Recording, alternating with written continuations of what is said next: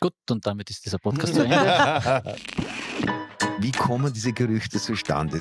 Ja, das sind wirklich spannende, wunderbare und äh, schöne positive. Ich glaube, mittlerweile ist da echt alles wurscht. Viel depperter geht's gar nicht, aber es geht eine. Matthias Stolz Sexier, als man von außen glaubt. in der ganzen Rap-Szene absolut drinnen. Das ist eine internationale Musikkarriere.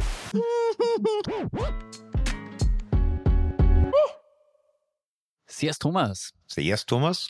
und ein herzliches Sehrs, liebe zuhörende Person bei Maurer und Schick im neuen Jahr. Und wir haben uns gedacht, weil es ja die Folge ist mit dem Tag, dem Festtag der Heiligen Drei Könige, laden wir uns auch eine wahre Queen ein in diesem Podcast. Herzliches Willkommen und Servus natürlich auch Christina Ra, Innenpolitik-Expertin der kleinen Zeitung. Servus. Und ich möchte sagen, wieder eine 98 von 100 Chick-Überleitung. Hut ab. Die war smooth. Ja, ich war mir etwas unsicher, weil sie ja doch eine rabiate Republikanerin ist, ob ich sie überhaupt als Queen bezeichnen dürfte. Aber tatsächlich war mir dann völlig klar, sie ist ein bisschen so in der ganzen Rap-Szene absolut drinnen und nicht nur ein bisschen, sondern da, da, das ist ihre Welt und deswegen, wenn man sie Queen nennt, da trifft man, ich glaube, sogar ihren, wie heißt das, äh, der Magengrube? Nein. Also die erste Rufschädigungsklage ist schon draußen. So schnell kannst du gar nicht schauen. Gut, dann gehen wir gleich einmal rein in die Themen. Oh my goodness. Es ist ja ein Jahr, in dem kreuz und quer gewählt wird, unter anderem in den USA. Und Christina Dra ist ja nicht nur Expertin für heimische Innenpolitik, sondern du hast eine Zeit lang auch in Amerika gelebt, dort auch für Medien gearbeitet, USA Today. Jetzt erzähl mal, warum bist du eigentlich wieder da? Ähm, ist deine Green Card aufgelaufen? Haben sie dich abgeschoben und hast Zeit, hast du eine Leidenschaft für das Asylthema in Österreich?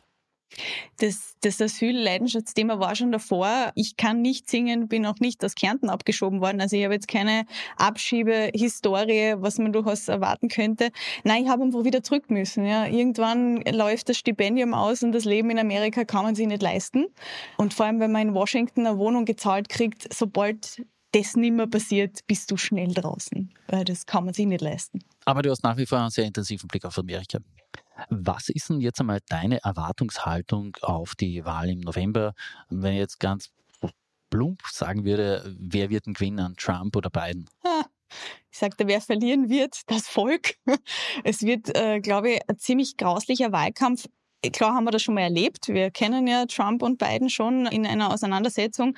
Aber jetzt wird es, glaube ich, schon nochmal extra grauslich. Also es, ist, es kommt ja noch dazu, dass beide Parteien nicht restlos glücklich sind mit ihren Kandidaten. Ich glaube, es hat in beiden Parteien Leute gegeben, die sich vielleicht ein bisschen bessere Kandidaten gewünscht hätten als die beiden. Trump ist, ja, wie wie wir ihn kennen, polarisierend und Biden, sein Alter ist dann doch schwer zu kaschieren. Ja, naja, ist schon ein wenig äh, zerbrechlich, sagen wir mal. Aber nachdem ja in Colorado festgehalten wurde, dass der äh, Trump gar nicht wieder antreten darf wegen Verstoß gegen diesen, was ist das, Hochverrat, Landesverrat, also äh, der die Verfassungszusatz, Verfassung, ja, der genau. nach, dem- nach dem Bürgerkrieg eingeführt wurde, eben wegen der, des Sturms aufs Kapitol. Das wird ja eher wahrscheinlich äh, nochmal anheizen, weil das wird wahrscheinlich zum obersten Gerichtshof gehen und der ist durch und durch äh, republikanisch und korrupt, wie es ausschaut. Ich glaube, das kann man ohne weitere Rufschädigungsklage mal so hinstellen. Das heißt, es wird wahrscheinlich wieder aufgehoben werden. Also die Wahrscheinlichkeit, dass, dass, der, dass der Trump jetzt tatsächlich juristisch verhindert wird, ist vermutlich gering. Ich glaube, es ist, es ist sehr gering. Trump hat alles dafür getan, in seiner Amtszeit den Supreme Court so zu besetzen, wie er das wollen hat.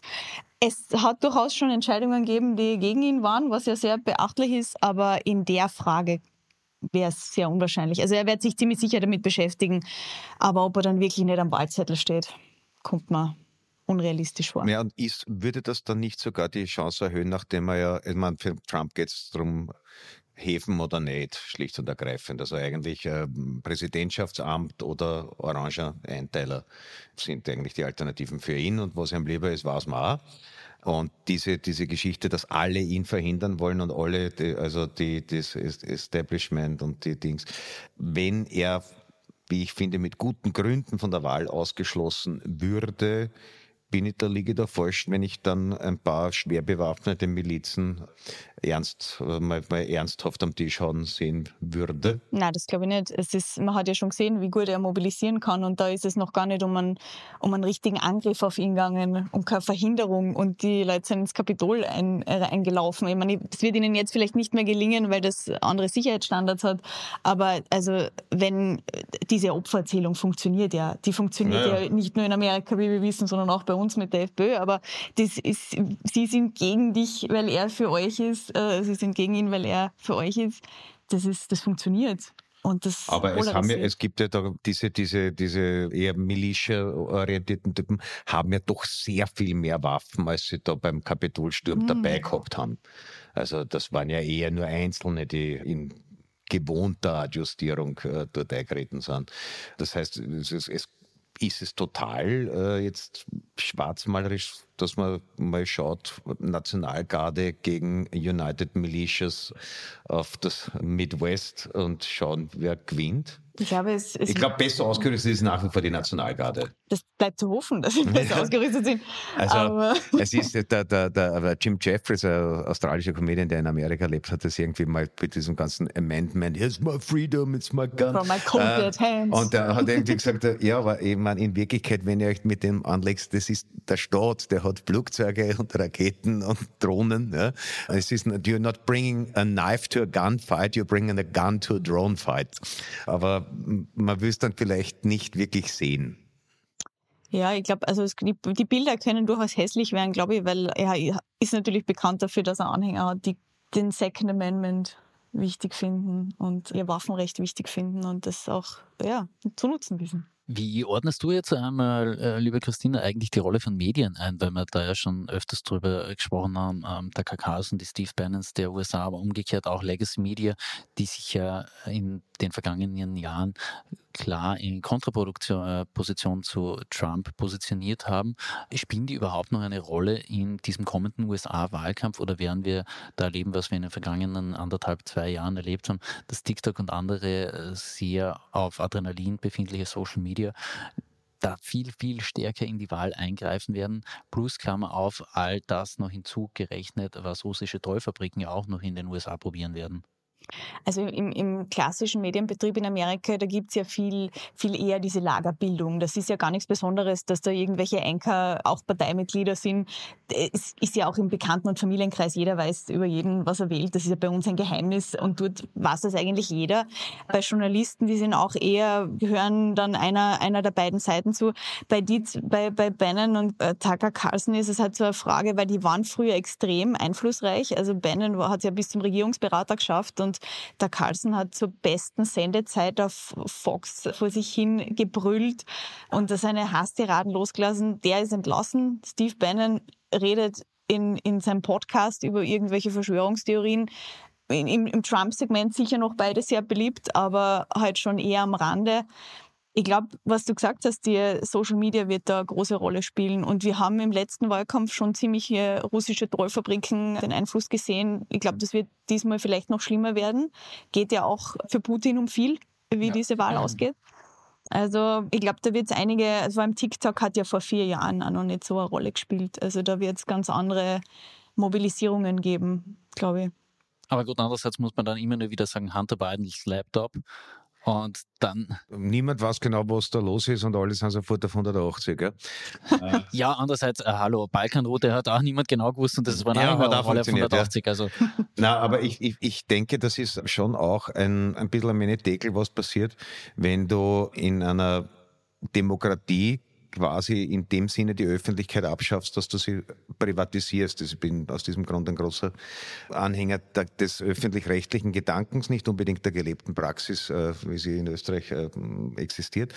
Aber wenn du, wenn du sozusagen alles privatisierst und in, in, letztlich ist ja diese Polarisierung auch Marktnischen, so ähnlich wie die, wie die Social Medias von Algorithmen getrieben werden, möglichst kontroversielle äh, Dinge äh, dir anzuzeigen. So ähnlich äh, haben sich halt die, die amerikanischen Medien, die halt alle privat sind, es gibt NPR noch, aber außer dass die immer wieder sehr schöne äh, Konzerte veranstalten und so, äh, spielt das in der Öffentlichkeit praktisch keine Rolle mehr. Das heißt, du hast aber auch kein, kein öffentliches öffentliches Eichmaß. Ja?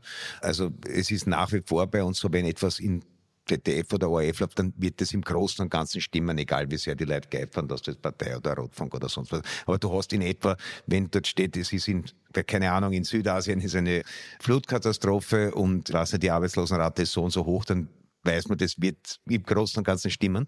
Und deswegen ist es ja gerade für eben die Republikaner oder auch bei uns für die FPÖ so wichtig, davon vollkommen getrennte parallele Informationsökosysteme aufzuziehen.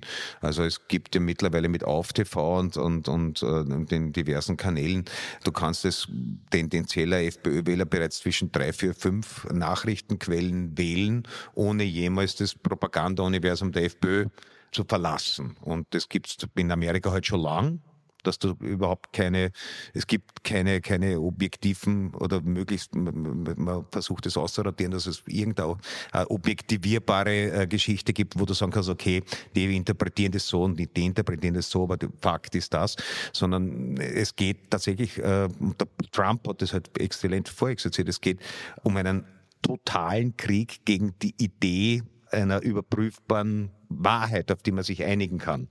Dass wenn du, wenn du, wenn du alles zur Meinung machst, kannst du mit der, kannst du die, kannst du der Öffentlichkeit sagen, was du willst. Das ist dann wie Fußball. Da musst du auch nicht begründen, warum du äh, Rapid besser findest als Austria oder umgekehrt.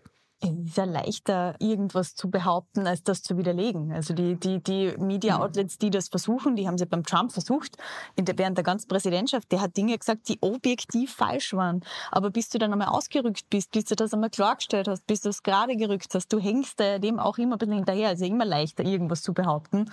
Aber es ist extrem schwierig und das sehen wir ja bei uns auch, wenn irgendwelche Dinge behauptet werden, bis du das gefaktencheckt hast und das erklärst, dass das gar nicht so ist, ist es, ist, es ist viel uninteressanter. Ja. Und äh, es, es, es äh, mittlerweile sind da, äh, halt, weil das ganze Industriezweige geworden sind, äh, ich sage immer wieder, wir befinden uns gerade in einem globalen neurologischen Experiment. Also ich habe vor ein paar Jahren einmal ähm, ein Programm, das stark beeinflusst worden von, von, den, von den Ideen von äh, Daniel Kahnemann, äh, Wirtschaftsnobelpreisträger, aber Psychologe eigentlich, wo das einfach, es ist objektiv festgehalten, Dinge, die du öfter gehört hast als andere, glaubst du mehr, egal wie gescheit du bist. Mhm. Das so funktioniert unser Gehirn.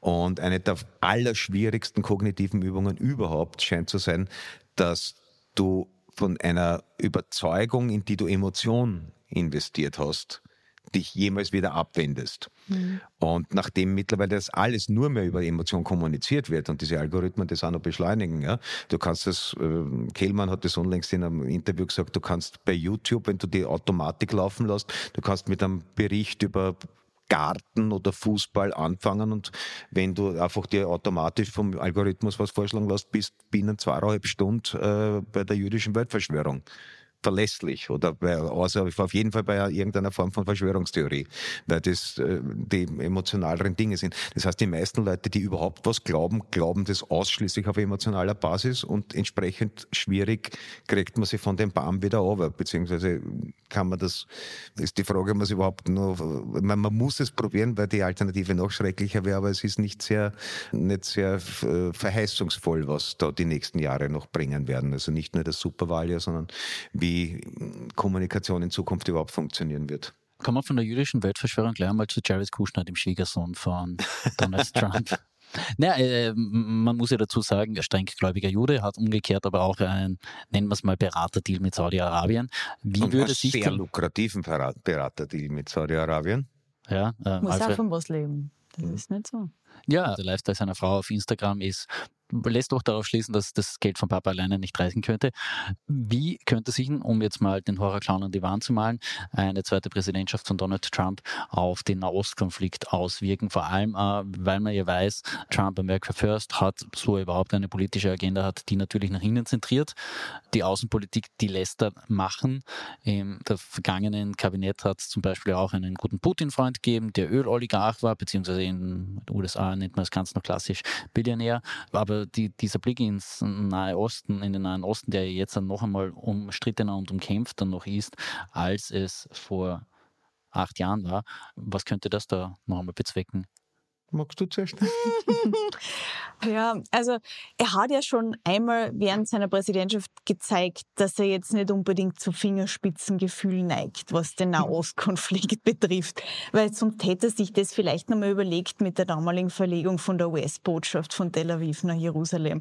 Das war jetzt vielleicht einer, ich glaube, es hätte einige Berater gegeben, die ihm von dem vielleicht eher abgeraten haben. Damals natürlich um einiges weniger problematisch, weil es war verhältnismäßig ruhig im Vergleich zu jetzt. Natürlich weiß niemand, was nächsten Herbst dann ist, aber dass es jetzt ganz gegessen ist, glaube ich, ist relativ unrealistisch. Aber also Fingerspitzengefühl wird es da keines geben. Ja, und ich glaube, er hat wahrscheinlich auch mit dem Herrn Netanyahu sympathisiert, weil sie eine ähnliche Ausgangssituation haben, Präsident oder Häfen. Und ich, ich glaube, da, da konnte er gut äh, andocken. Und es kommt aber schon dazu, also nicht eine, eine nicht unwesentlicher Machtfaktor bei den Republikanern sind die äh, radikalen Evangelikalen.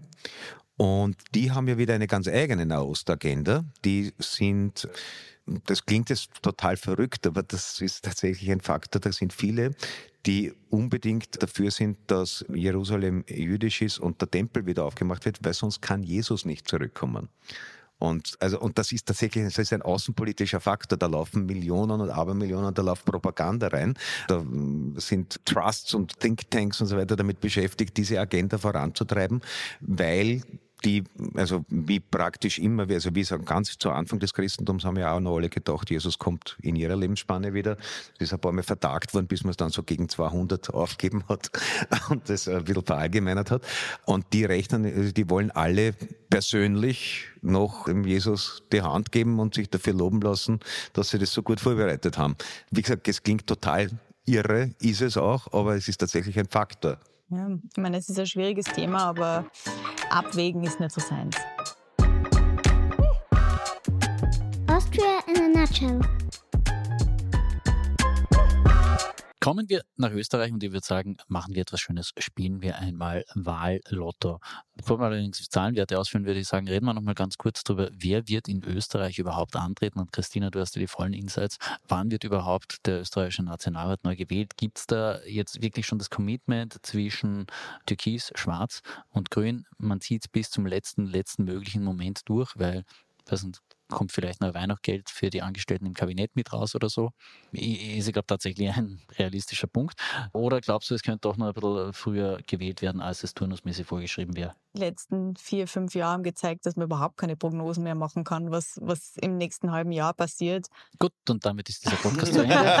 das muss man, glaube ich. Also, ich meine, ich, ich, traue mich zu sagen, wenn das jetzt so weitergeht wie jetzt hm. ähm, und nicht ganz große Skandale rauskommen, glaube ich nicht, dass sie es vorher machen werden. Sie werden jetzt noch versuchen, das durchzuziehen, zu betonen, was sie als richtig gemacht haben. So schöne Dinge wie Strompreis und Mietpreisdeckel noch schön raus. Der, in der Hoffnung, dass Dankbarkeit doch noch eine Kategorie für den Wähler und für die Wählerin ist. Es, es wäre jetzt auch erschwerend hinzu, wird da kommen, dass wir mit der EU-Wahl auch noch mit zwei Landtagswahlen, zwei Wahlen haben, also drei Wahlen haben, die dann in diesem Wahlplan sich verschieben würden, wo man dann sehr nah hinkommen würde. Das wäre glaube ich, relativ schwierig. Also der Abstand wäre schon gut, so wie es jetzt geplant ist, dass wir es erst im Herbst machen. Weil die müssen ja auch die, die ganzen Kampagnen erst hochfahren, die Plakatwände bestellen. Also das ist ja alles, braucht ja alles Vorlauf. Ich höre da richtige Empathie bei ihr raus für den ganzen Parteienapparat. Vielleicht ist es auch noch selbstsüchtig, weil ich einfach Abstand zwischen den Wahlen haben will. Also antreten werden, um mal unseren Wahlzettel auszufüllen, die ÖVP unvermeidlich, würde ich jetzt mal sagen, solange man noch Kanzlerpartei ist, da kann man nicht Ob sagen. Ob jetzt schwarz oder türkis, werden wir sehen. Ja? ja? Das wird eine tolle Frage, wenn wir dann wieder die Umfragenbalken malen. Mhm. Was ist es jetzt, schwarz oder türkis? Mhm. Gute Frage. Kannst du demnächst mal Karl Nichheimer stellen, du triffst ihn häufiger als wir. SPÖ wird wahrscheinlich auch antreten. Andreas Babel hat sich ja doch das eine oder andere Ziel gesetzt. Die FPÖ, ja, Garantiert. sowieso klar. Die Grünen, wer wird da eigentlich Spitzenkandidat in Ah, ja. Also, ich glaube, das ist auch das ist, es wäre eigentlich klar gewesen, dass es eh wieder Kogler wird. Dann hat es ein hartnäckiges Gerücht gegeben, dass es die Frau Gewessler wird. Dann war es das wieder nicht. Also aus jetziger Sicht wäre es der Kogler. Mhm. Bei den NIOS, da gibt es ja ganz viele Leute, die jetzt nicht unbedingt kandidieren wollen, aber sich schon als Minister in Position bringen. Veit Dengler, Matthias Strolz. Sepp Schellhorn. Ja, wird ziemlich männlich dominiert und die Frau muss dann die Wahl schlagen, oder wie? Äh, ich wüsste nicht, wer es sonst machen soll. Und sie ist ja als Spitzenkandidatin, hat sie ja das Heft eigentlich wirklich in der Hand. Sie ist in der Partei auch nicht umstritten, aber ja, sie hat, so wie Pamela Rendi-Wagen auch einst damit zu kämpfen hatte, eigene Herren in der Partei, die, deren Wort sehr gewichtig ist aus ihrer Sicht. Hm. Wer wird noch antreten? Und blicken wir mal auf äh, unsere ach so schön in Erinnerung gebliebene Bundespräsidentschaftswahl vom letzten Mal rein. Es hat den Gerhard Groß gegeben, es hat den Mann gegeben, dessen Name mir jetzt nicht einfällt, aber der ziemlich aufgepumpt und zwar Anwalt und der in der Kronenzeitung äh, Tassilo Valentin. Valentin. Ja, das ist einer der wenigen, der nicht auf meinem Skript steht. Es hat Marco Brogo gegeben, dann äh, Christopher Walken, Vulgo. Ja. der Herr von der MFG.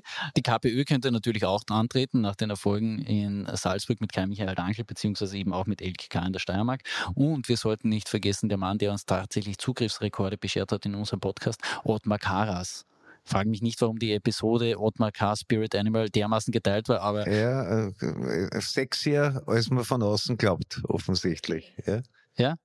Also wer, wer glaubst du, wird am ähm, Wahlzettel stehen? Okay, wir ja, das war ja, das war ja tatsächlich bei der, äh, bei der, bei der EU-Wahl schon, das weiß nicht, da hatten wir die Staatskünstlersendung noch, äh, da haben wir uns bei ihm erkundigt, wir sind total verwirrt, wir wollten die Liste okay wählen und die steht aber gar nicht, die steht gar nicht am Zettel war damals vielleicht äh, prophetisch. Ja, wie gesagt, also irgend, dass sich irgendwie die linken Parteien zusammentun werden, also ob das jetzt der KPÖ Plus ist mit Wandel und sonst irgendwas, werden wir sehen, aber es, es erscheint nicht unwahrscheinlich. Also es wäre sozusagen für das Lager ein bisschen deppert, nachdem jetzt gerade erstmals Aufwind für die Positionen überhaupt irgendwo feststellbar ist, wäre es komisch oder, oder absurd fast, wenn sie nicht bundesweit eine Kandidatur zumindest anstreben. Hm. Ja, bei den, also bei den ersten weiß ich auch nicht. Da sagt er, ist das, wie kommen diese Gerüchte zustande? Setzt die jemand absichtlich in Umlauf oder schreibt es einfach irgendwer ins Internet, weil er am Pfad ist? Ähm, ich weiß es nicht. Also ich, ich denke mal so, die Meindl Reisinger ist eigentlich, wurscht, ob ich, ob man jetzt sie, äh, die Position unterstützt oder nicht, aber die ist der Inbegriff von einem, von einem Spitzenkandidaten Schlachtross. Ja? Dass die Neos jetzt halt trotzdem nicht in die Reichweite der Absoluten kommen werden, ist wahrscheinlich dem Programm geschuldet. Aber ich meine, die ist tough, kompetent, fleißig und so man sie nicht aus ideologischen Gründen grundsätzlich ablehnt, auch sympathisch. Also warum man da jetzt herumkonstruieren würde, dass jetzt noch dazu so knapp vor der Wahl, die gestürzt wird und ein anderer Spitzenkandidat kommt, das, das glaube ich, ist, bringt eher so einer Puh, das wäre interessanter, wenn, dann könnte man mehr darüber schreiben. Also ich glaube, das entsteht so an, an Journalistenstammtischen eher als tatsächlich in den Parteien. Vermute ich, ich weiß es nicht. Sind es Journalistenstammtische oder Chatgruppen, Christina? Bitte, bitte, was war die Frage?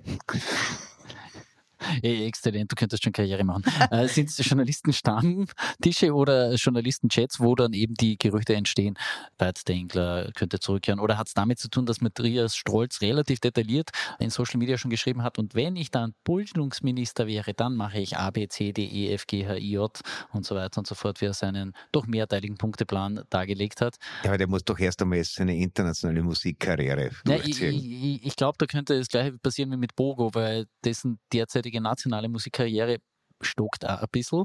Das heißt, ihm könnte ja auch nächstes Mal wieder Fahrt werden und er könnte ein neues Projekt Ja, aber das ist ja dem, dem Strolz, seine fängt ja gerade erst an. Ja. Die das Tour, ja, die uns versprochen wurde. Wenn der jetzt gleich wieder geht, das wäre ja wie, weiß nicht, wenn also der Morrison und die Joplin nicht mit 27, sondern mit 17 schon gestorben wären. Also was uns da entgangen wäre. Da wird er sich freuen, wenn er das hört. ich fürchte. ich fürchte, dass er sich rein und unverstellt, reinen Herzens freut. Ja. Füllen wir mal die Warteliste aus. Christina, du warst schon voreilig und hast die Hausübungen gemacht. Ansonsten können wir natürlich auch ein bisschen Wartemusik einspielen, so Sesamstraßen, meine, meine. Was, was soll man jetzt? Äh, heiteres Prozent erraten? Ja. Gut. Professor Traf ringt an, bitte. Also ich, ich, ich glaube, ja genau. Er na, na, du, hast die, du hast die Faktenbasis. Ich, ich, ich sage nur, nachdem der Erfolg du hast die Fakten, der, ich habe die Meinung. Die Faktenbasis. Nachdem der Erfolg der, der FPÖ sich weitgehend auf magisches Denken gründet, nämlich dass Leute sich ankreuzen in der Hoffnung, auf eine Form von Erlösung und die Ausländer verschwinden dann und Österreich wird wieder wie in der Fernsehwerbung aus den 70ern. Das ist magisches Denken und deswegen möchte ich mit magischem Denken kontern und sage, die FPÖ macht genau die 11 Prozent, die in einer Demokratie noch zumutbar sind. Ich, ich weiß, es stimmt nicht, aber ich möchte, ich möchte diesen Gedanken äh, jetzt einmal deponiert haben. Mhm, mhm. Also wir, wir, haben, haben wir ausgemacht, dass wer am weitesten weg ist, die Runde zahlt, weil dann fühle ich mich jetzt gerade sehr sicher. Äh, ich finde ich find diesen Ansatz sehr löblich. Ich, ich, bin zu wenig optimistisch dass ich, äh, und zu wenig auf magischem Denken, dass ich mir das überlege. Aber ja, also ich würde schon, ich würde jetzt nicht sagen, dass ich die, diese 30 Prozent schaffen, aber ich würde schon tatsächlich mit so 26, 27 würde ich schon rechnen. Ja. Preist du dann ein weiteres Ibiza ein oder so? Wer kann das schon? Also ich glaube, mittlerweile ist da echt alles wurscht. Also ich glaube, ja? du könntest jetzt, ich weiß nicht, mal die, den größten Skandal aus, den du dir ausmalen kannst, mit dem Kickel in der Mitte in Dolby Surround hochauflösend 3D gefilmt und es wäre, glaube ich, inzwischen wurscht. Es gibt eine gewisse Leidensfähigkeit, die FPÖ-Wählerinnen und Wähler an den Tag legen. Also es muss, es, die sind nicht leicht zu erschüttern. Also da muss schon viel kommen. Gut, dann gebe ich deswegen der FPÖ 33 Prozent. Mhm. 33? Ja. Mhm. Also orte ich, eine, orte ich eine, eine gewisse Skepsis, was das Wiedererstarken der Sozialdemokratie unter Andreas Babler angeht. Äh, ja, tatsächlich. Und ich preise vielleicht noch mehr als ihr beiden äh, eine sehr erschöpfte Gesellschaft ein, die am Ende von so vielen Wahlgängen und von so vielen politischen Debatten nicht einmal mehr zur Wahl gehen wird. Das glaube ich auch. Und dann ist natürlich der Winner takes it all, einfaches arithmetisches Prinzip. Du fährst dann natürlich noch einmal mit dem Stockwerk, also mit dem Lift nach oben, je weniger Leute wählen. Punkt. Aber du weißt, wenn du immer Führer bist in den Umfragen, dann glauben die Leute, das ist eh safe und gehen nicht zur Wahl. Das kann passieren. Ich ja, aber die Leute, die die FPÖ wählen, die glauben ja den Umfragen nicht, weil sie eh den Legacy Media nicht glauben. Hm, die Umfragen werden ja in den eigenen äh, Medien auch verbreitet, wenn sie gut sind. Okay. Oder auch die schlechten. Da, da, da, da, da, ist, da ist sehr viel äh, Raum wieder für magisches ja, Denken. Magisch Aber ich wollte nur vielleicht in Anschluss an, wenn wir ja vorher über die Vereinigten Staaten gesprochen haben, habe irgendwo gesehen, jemand hat sich die Mühe gemacht, auszurechnen, unter der Annahme, Österreich hätte das amerikanische Wahlsystem. Mhm. Wie es ausschaut. Erstens wären wir natürlich eine Zwei-Parteien-Demokratie. Und wir hätten aber auf jeden Fall eine solide, überwältigende ÖVP-Mehrheit auch mit den jetzigen Wahlergebnissen.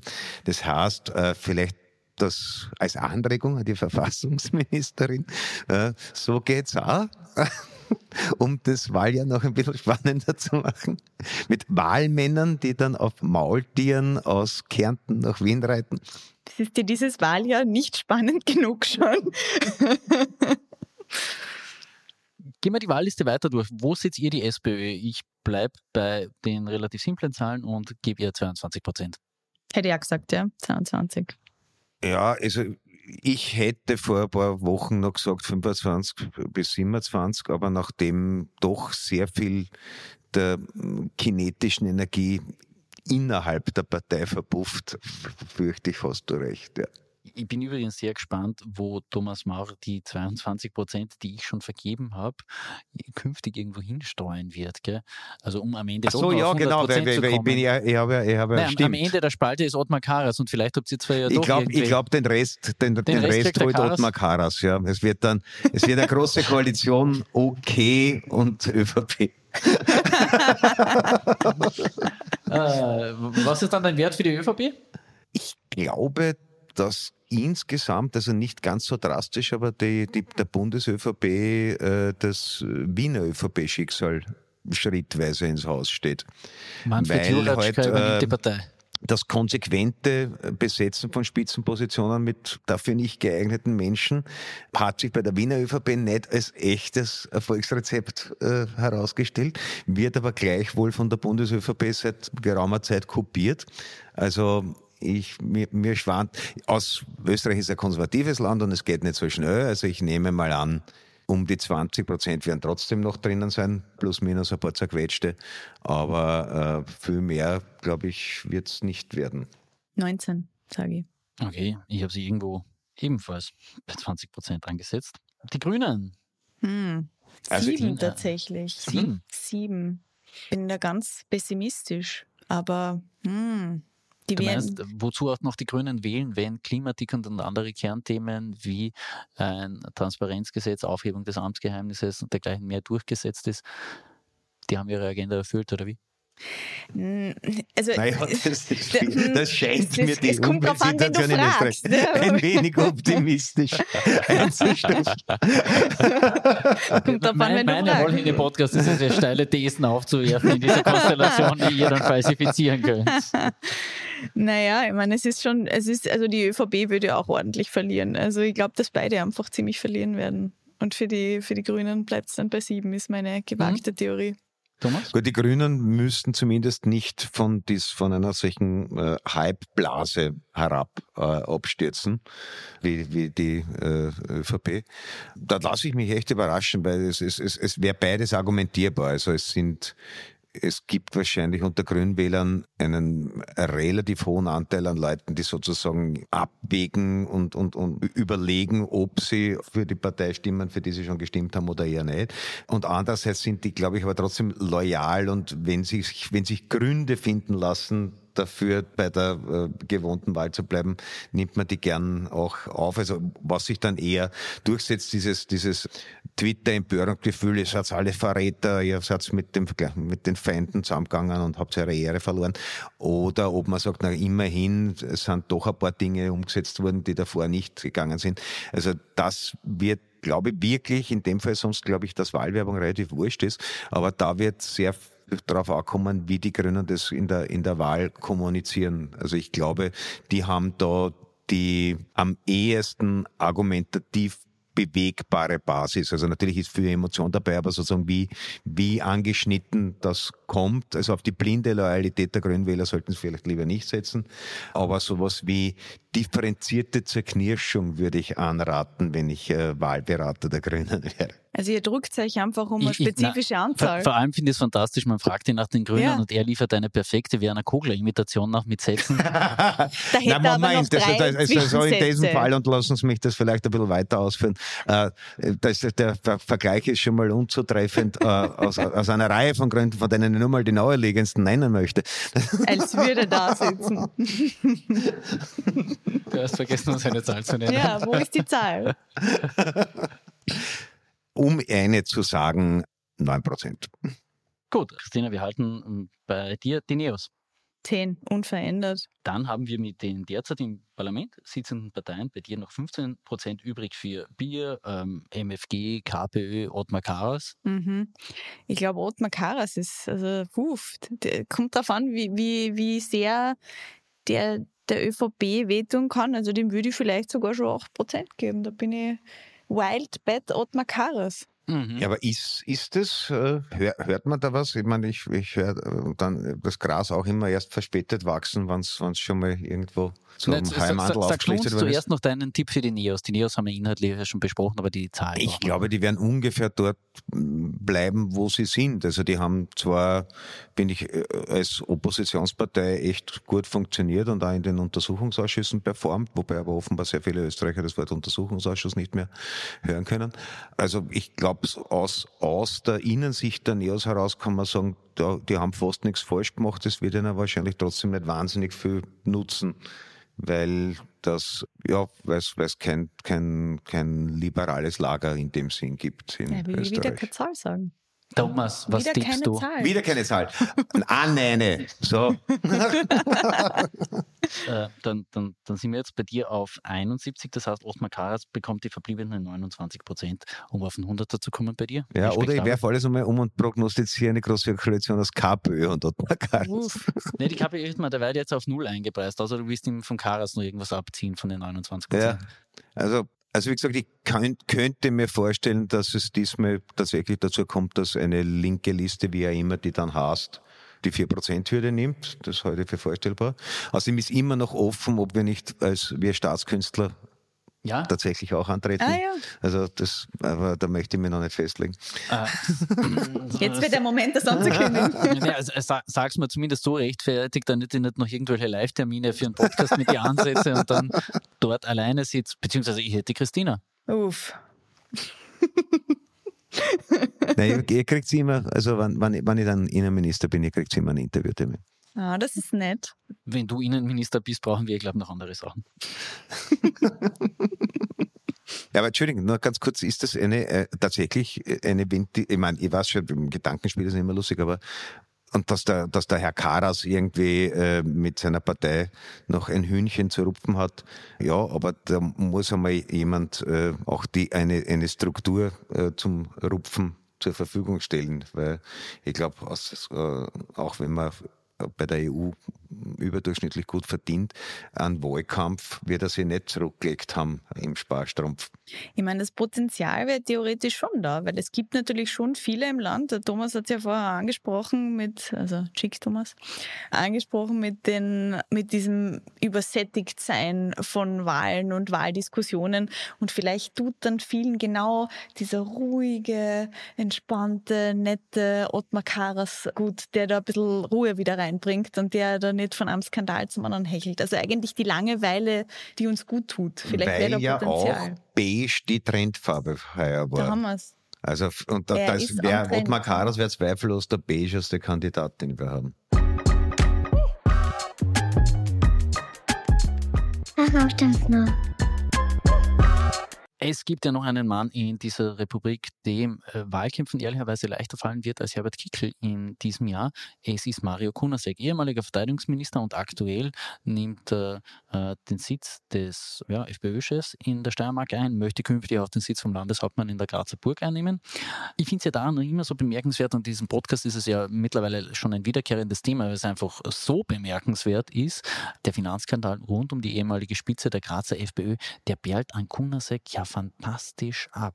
Also er kann sagen, ja, Mario Eustachio hat 100, 310.000 Euro mutmaßlich, Klammer auf, Muschelsvermutung gilt natürlich, Klammer zu, eingesackelt, sagt zumindest derzeit auch ein Finanzgutachten, aber das geht irgendwie an Kunasek vorbei und er kann da sich hinstellen und sagen, ja, ich möchte Landeshauptmann werden, habe mit denen Typen nichts zu tun, habe auch mit Kickel nicht so wirklich ganz viel zu tun, obwohl er natürlich absolut eng mit ihm ist und muss eigentlich nichts machen und muss nur die reiche Ernte einfahren. Ja, ich meine, es, es hat mich gewundert, dass die anderen Parteien das nicht mehr ausgeschlachtet haben. Also so war jetzt mein Eindruck von, ich sitze ja in der Wiener Redaktion, mache normalerweise Bundespolitik. Also wir haben Kollegen in, mhm. in der Steiermark, die sich das genau anschauen, aber mein Eindruck von außen ist, dass die das wenig ausgeschlachtet haben. Also wenn, wenn ich jetzt in einer oder anderen Parteien wäre, hu, ja, das hätte ich nur das thematisiert.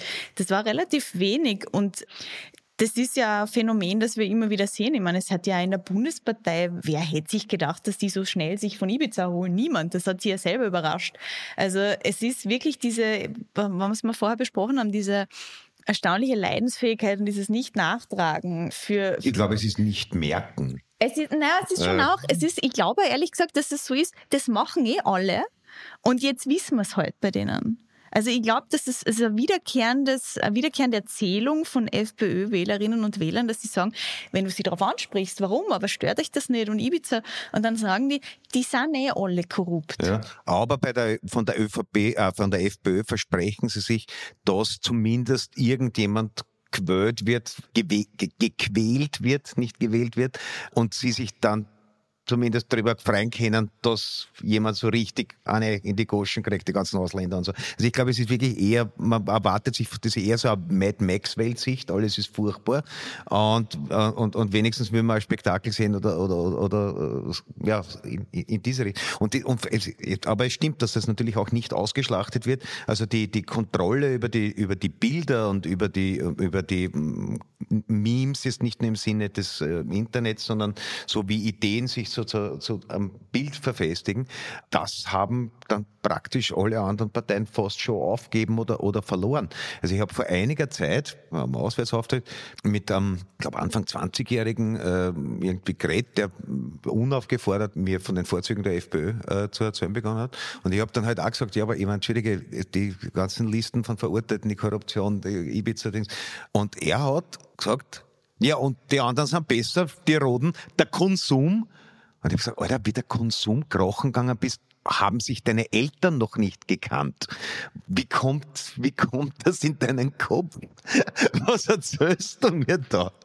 Ja, das ist, aber es ist erstaunlich. Also diese, ich glaube, der Konsum lebt in vielen Hirnen, die keine Ahnung mehr haben, was das, dass das ein Supermarkt war, sondern dass das irgendwas Orges von den Roten ist. Und man muss aber und, und, und auf dieser, auf, auf dieser Ebene führt, also diese, diese Schlacht, die ressortmäßig zumindest an die Hirnwäsche grenzt, die führt die äh, FPÖ mit Abstand am besten. Das muss man einfach anerkennen, zugeben, einräumen. Ich muss auch einräumen, ein ganz kleines Länzchen muss ich für die FPÖ da tatsächlich brechen, weil im Vergleich zu manch anderen Parteien, Klammer auf ÖVP, Klammer zu, hat man nach Ibiza Konsequenzen gezogen. Es ist ja tatsächlich was passiert. Man hat sich von dem Parteichef getrennt und zwar richtig getrennt. Man hat Dem diese, Kurz hat man sich uh, irgendwie so auf. Es war nicht wirklich eine Trennung, das ja. war eher so ein Auseinanderleben. Also, das, ist, das ist irgendwie, wenn du zum Rauchen aufhörst, aber das anbrochene Buckle-Chick für alle Fälle. Doch.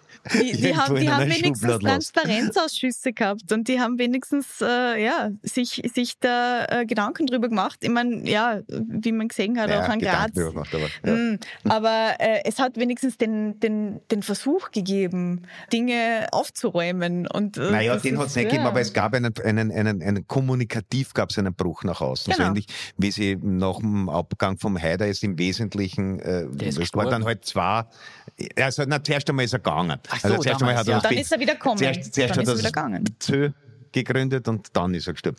Aber das sozusagen die, das, das Wesen der Partei, also das war dann halt auf zwei Lager aufgespalten eine Zeit lang, auf, auf BZD und FPÖ. Aber am, am, am Wesen, an den Ideen an der Kommunikation, es hat sich nichts geändert und man hat immer die Möglichkeit gehabt, sich dann von allem zu distanzieren. Also die, die, die FPÖ hat dann, was natürlich ein totaler Blödsinn ist, nichts mit den Machenschaften des Jörg Haider zu tun gehabt. Und genauso wie die FPÖ jetzt nichts mit den Machenschaften des HC Strache Sache zu tun. Also viel depperter geht's gar nicht, aber es geht eine. Ich glaube, das ist auch etwas, da kann man wieder den Punkt zum Trump schlagen. Ich glaube, die Lüge muss vollkommen haarsträubend sein, dann geht sie durch. Wenn du irgendwo in Details was anstreitst, fliegst du auf die Goschen. Aber wenn du einfach das Gegenteil von dem behauptest, was ist, nämlich zum Beispiel, wir sind die Antikorruptionspartei, dann geht's. Weil das, äh, das ist so offenbar so kognitiv überfordernd, dass man dann sagt, äh, ja. Ich glaube, das ist das Geräusch, das alle Wähler am Ende dieses Wahljahres machen werden. Das Geräusch des Jahres. Jetzt genau. schon, jetzt schon festgelegt. Ich darf nochmal. Äh, ja, ähm, ist ein Geräusch, das äh, bringt jetzt noch zu einer letzten Überleitung hin. Es ist ja auch das Geräusch, das man derzeit meines Erachtens nach schon aus russischen Trollfabriken hören wird, denn diese armen Menschen und Chatbots, die jetzt keine Gefühle haben, aber trotzdem die Menschen, die dahinter stehen, die werden ein bisschen überarbeitet werden nach diesem Jahr, denn es gibt in Frankreich eine Wahl zu gewinnen, es gibt in den USA eine Wahl zu gewinnen, Österreich nimmt bis zu einem gewissen Grad daran teil, es gibt die EU-Wahl, wo man natürlich auch Einfluss nehmen will und dann nebenbei erwähnt noch Russland und ich glaube, das ist jetzt äh, innerhalb dieses äh, Quintetts die Gmate Wiesen also ja. wo werden die Russen eigentlich jetzt wirklich mal ein Ranking noch gern zum Abschluss von euch beiden den größten Einfluss haben auf welche Wahl? Ist es jetzt äh, über das Rassemblement National, auch mit dem Kredit, wo man dort einwirkt? Ist es der Freundschaftsvertrag mit der FPÖ, der nie aufgekündigt wurde, äh, wo man in Österreich einwirkt? Sind es die multiplen Einflussfaktoren innerhalb der EU-Wahl, wo dann irgendwie das eine oder andere Kreml-Monster wieder kandidieren wird? Also ich glaube, wenn sie, wenn, wenn die äh, Russen da gescheit sind und ich glaube, da sind schon Fachleute auch am Werk, dann machen sie, hängen sie sich in Österreich gar nicht so rein, weil da läuft sowieso für sie. Also die FPÖ ist eine 100% pro-russische Partei und wird sich da nicht ändern. Und die brauchen momentan keine Anschieber, das rennt von selber. Und ich glaube, im Großen und Ganzen wird viel davon auf das hinauslaufen, um aufs Geräusch des Jahres zurückzukommen und den Kollegen Schreiber zu zitieren. Wenn man sagt, das sind eh alle gleich und was, was bringt das äh, geringste Übel zu wählen, dann hilfst du immer dem größeren Übel. Und ich glaube, allein die, das Narrativ ist ja eh wurscht, wenn du willst, das ist also, sind alle gleich, ist eine der wirkungsvollsten Methoden, das Wesen einer, einer parlamentarischen Demokratie von innen heraus zuzusetzen. Und ich würde eher auf, solch, auf solche einleuchtenden Dinge gehen, als dass ich gleich wirklich, also wenn sie jetzt irgendwie erwischt werden mit illegaler Parteienfinanzierung, in Deutschland treten ja gleich zwei pro-russische Parteien an mit mhm. der AfD und der äh, Bündnis Sacher Wagenknecht, das jetzt nach ja, Namenssuche noch ist. B BSW klingt ein bisschen nach Spezialinteresse im Kontaktmagazin, ja. Aber ja, also da, da tut sich einiges, wo ich glaube, nachdem die Dynamiken eh bereits angestoßen sind, ich glaube, dass die, die gar nicht einmal so unbedingt direkt in den Wahlkampf eingreifen werden, schon sicher auch mit Bots, aber halt so, dass es nicht auffliegt. Aber im Großen und Ganzen braucht sie nur die Dynamik äh, verstärken und die, das, den allgemeinen Demokratieüberdruss weiter ähm, verbreiten, multiplizieren, weil Demokratieüberdruss hilft jetzt historisch immer eher den Extremisten und nachdem man momentan keine nennenswerten Linksextremisten haben, sind es die Rechtsextremisten, die ja durchgehend global ihre Russlandliebe entdeckt haben. Ich glaube, daheim müssen sie nicht so viel arbeiten, weil da ist das eh so ein Gmatewiesen, dass sie da nicht viel trollen müssen. Ich glaube, dass es für die Trolls am interessantesten ist, was in Amerika rauskommt. Also wenn, wenn Trump Präsident wird, ist das the best possible outcome für, für Russland und ähm, einfach eine, eine Möglichkeit, viele Dinge zu verändern. Ich glaube, äh, dass es mehr als schwierig sein würde für Zelensky, da noch auf weitere Geldlieferungen zu hoffen, wenn Trump Präsident ist, wie auch immer der Krieg dann ist.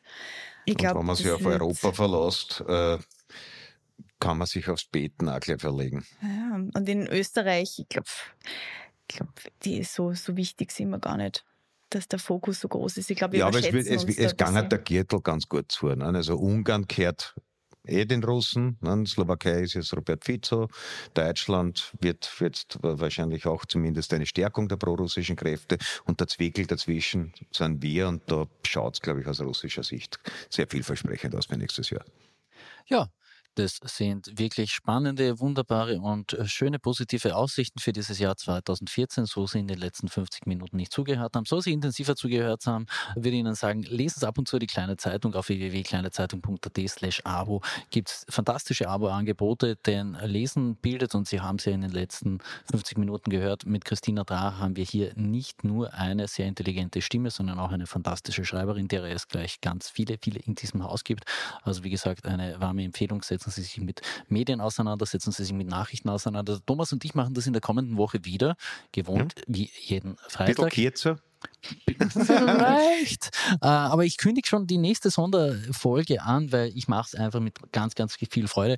Wenn die Nationalratswahl denn dann geschlagen ist, werden wir uns die Christina Dra wieder ins Podcaststudio holen. Ich habe fest mitgeschnitten, mitgeschrieben und dann werde ich ordentlich mitschneiden, weil irgendwer von uns muss den Wein sein. Ich fürchte, es ist der Thomas. Das glaube ich ja, ja. ja, es ist.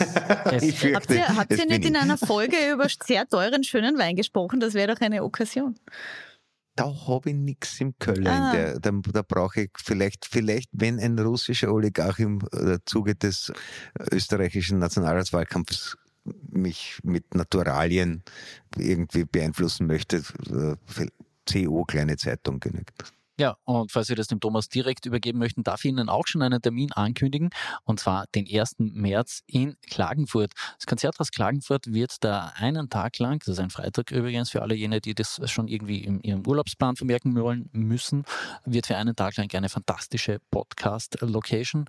Maurer und Schick wird es da live geben. Es wird ganz viele andere fantastische Podcasts auch noch live geben. Ich habe heute nur das Line-Up gelesen. Ich kann Ihnen noch nicht alles verraten, weil dann werde ich schon alles verraten, ich mache es in den kommenden Wochen. Notieren Sie sich mal diesen Tag im Kalender.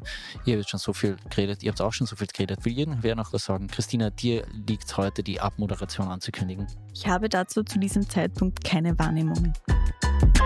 Tschüss und schleicht euch.